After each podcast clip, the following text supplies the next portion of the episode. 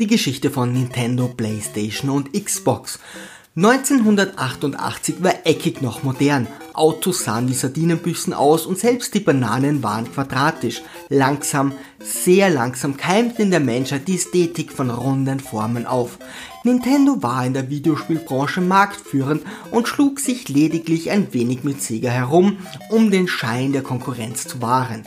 Als dann plötzlich diese futuristischen, reflektierenden Scheiben auftauchten, die heute fast niemand mehr kennt, hatte Nintendo eine geniale Idee.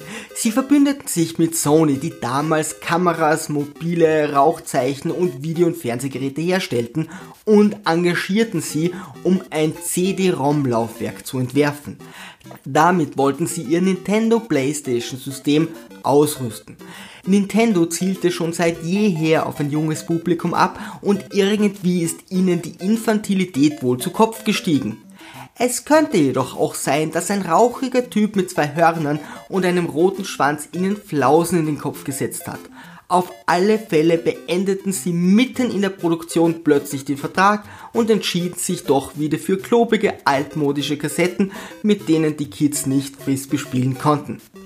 Sony setzte ein kleines Regengesicht des Trotzes auf und entschied empört. Jetzt haben wir so lange an diesen verdammten Compact Discs gearbeitet.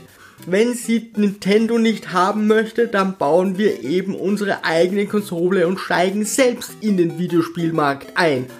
Um die Provokation zu vervollständigen, nennen wir sie einfach PlayStation. Gesagt, getan.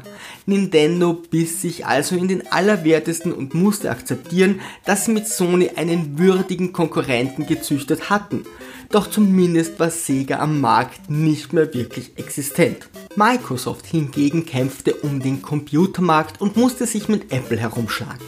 Nach einer langen Sitzung und einer Besprechung der klügsten Köpfe des Konzerns entschied man, nicht in den Konsolenmarkt einzusteigen.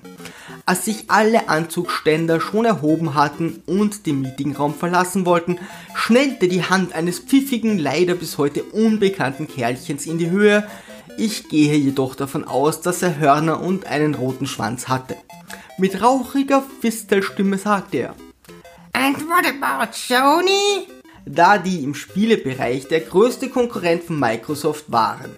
Die Krawattenhalter seufzten, drehten um, setzten sich wieder an den Tisch, berieten weiter und entschlossen, schließlich die Xbox zu kreieren. Nachdem nun drei Konkurrenten auf dem Markt sind, schließt Letland Gaunt sein Büchchen und denkt sich, hätte Nintendo den CD-ROM-Vertrag nicht storniert, wären weder Sony noch später Microsoft in den Konsolemarkt eingestiegen und es hätte keine ernstzunehmende Konkurrenz gegeben.